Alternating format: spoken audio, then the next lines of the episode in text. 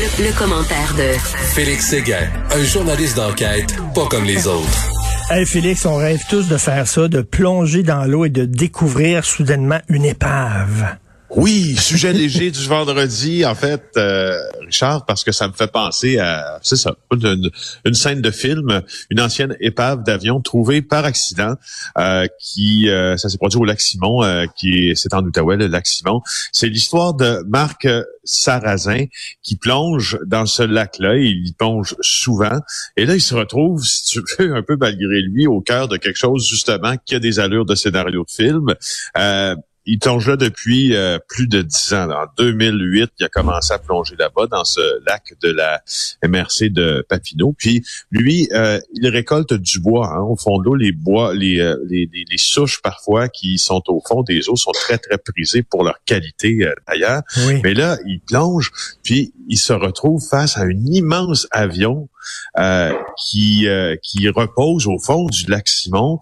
Alors il dit que c'est un gros hasard. Puis là, il observe correctement. Puis attention, le punch n'est pas arrivé encore. Là. c'est un avion probablement de la Seconde Guerre mondiale. Ah ouais? Bien sûr, ouais, bien sûr qu'il est super étonné. Il appelle la Sûreté du Québec. Euh, l'armée canadienne est appelée. Les deux euh, forces se, se, penchent sur ce dossier. La SQ a confirmé l'histoire euh, de monsieur en disant qu'elle a été avisée, puis l'avion serait là depuis très longtemps, selon ses dires. Donc, il confirme, les, policiers confirment un peu, en tout cas, une partie de son histoire. Est-ce que c'est un avion militaire? Ben lui, il dit que ça semble être un avion militaire. Il manque des vérifications à faire. Les policiers ont même requis. Et là, c'est là où tout ça devient un petit peu plus intéressant encore et un peu mystérieux aussi, parce que euh, la police a eu recours, ou hors recours plutôt, à des muséologues des archivistes pour faire la lumière là-dessus.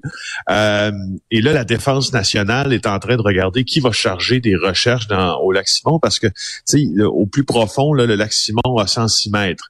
Euh, au moins profond, il a 45 mètres. Donc, ça prend quand même des équipes spécialisées. Mais là, voici.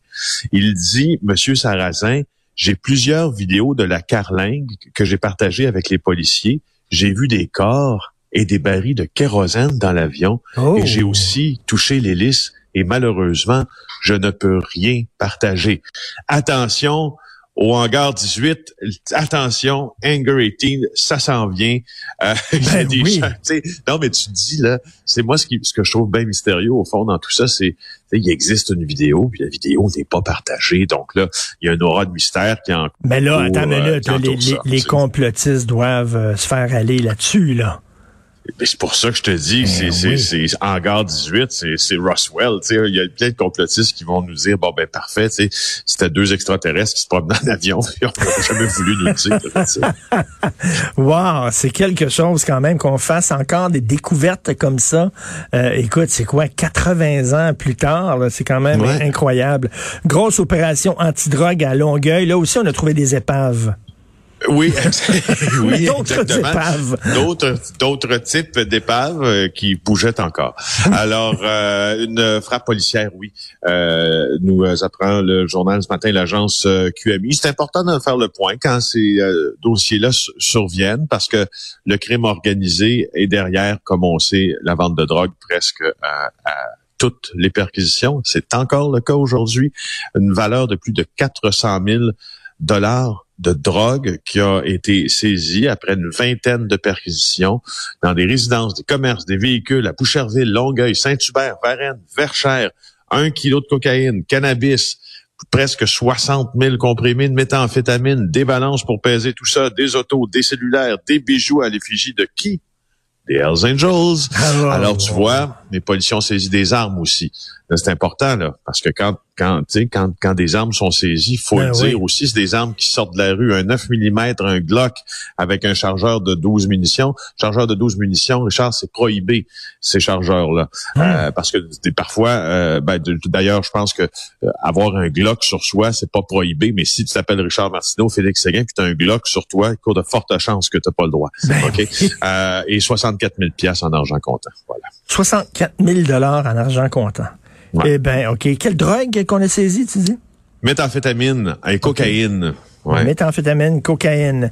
La fin des caissiers, des caissiers chez Walmart. Écoute, euh, la pharmacie où je vais, qui est à côté de chez moi, un vendredi, je vais là, il y a des caissières. Euh, bon, et le lundi, je retourne, plus de caissières terminé. Maintenant, c'est toi-même. Il, y a, des gens de, petits robots, en tout cas, c'est toi-même qui, qui pense à la caisse. Donc, euh, c'est pas, c'est pas, mettons, un emploi d'avenir. Hein. Même chose avec Walmart. Non. Ben, c'est drôle que tu dis ça parce que l'amorce de, de, de, ce sujet de ma chronique était exactement le même. Moi aussi, je suis allé à ma pharmacie à un moment donné, une journée, il y avait une caissière, le jour d'ensuite, il n'y en avait plus. Euh, et, Moi, c'est Pharmaprix. Est-ce que c'est Pharmabiotique? Moi aussi, ah, ben, c'est ça. Donc, il y, a un virage Pharmaprix aussi. Même chose. On se débarrasse des caissières. Ben, c'est ça. Tu vois, on se débarrasse des caissières. En fait, il y en avait une dans le magasin qui pouvait t'assister, tout ça, mais physiquement, tu pouvais pas te présenter devant un, un, commis caissier là pour pour payer ce que tu avais à payer. Tu passais à la machine au euh, au petit euh, ben on pourrait dire robot. Moi je dirais plus euh, terminal. Oui, c'est ça. Euh, puis tu sais, je, je, je, bon, écoute, je suis un peu loin de mes sujets habituels. On s'entend quand je te parle des caisses libres chez Walmart, mais euh, les, sur notre, notre site euh, internet au Journal de Québec, l'histoire de Jean-Michel Génois Gagnon fait quand même beaucoup beaucoup jaser parce que mine de rien, quand on parle de quand on parle de caisse, on parle de notre quotidien parce que je veux dire, si on ben achète quelque chose, on le paye, on passe à quelque part. Alors, moi, je veux juste te dire que euh, euh, au Walmart, dans les Walmart du, euh, du Québec, il y a un projet pilote qui va être lancé au magasin de Sainte-Anne-des-Monts à la fin de l'été pour pour un, concept de magasin sans caissier. Alors, transformation, affirme le porte-parole de la chaîne Walmart, Steve Azoulay. Expérience de magasinage, dit-il, plus simple, plus rapide pour nos clients. Moi, ça, ça par exemple, c'est la portion qui me fait rire, tu vois, parce que moi, je quand je passe aux caisses euh, automatisé, puis je paie mes choses. ce que je, ce que j'aime de ça, c'est que ça me prend pas de temps.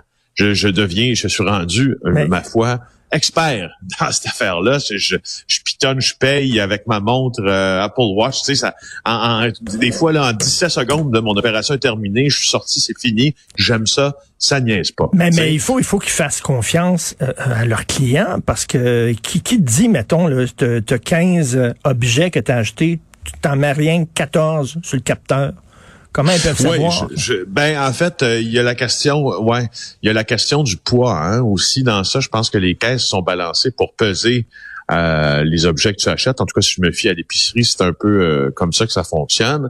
Mais il reste toujours que quand quand je suis confronté à une nouvelle comme ça, je trouve ça, quand, quand la machine remplace l'être humain, ça, ça me fait penser. Oui. Non, mais excuse-moi, est-ce qu'ils vont embaucher les gens qui ont des pouvoirs spéciaux chez Costco?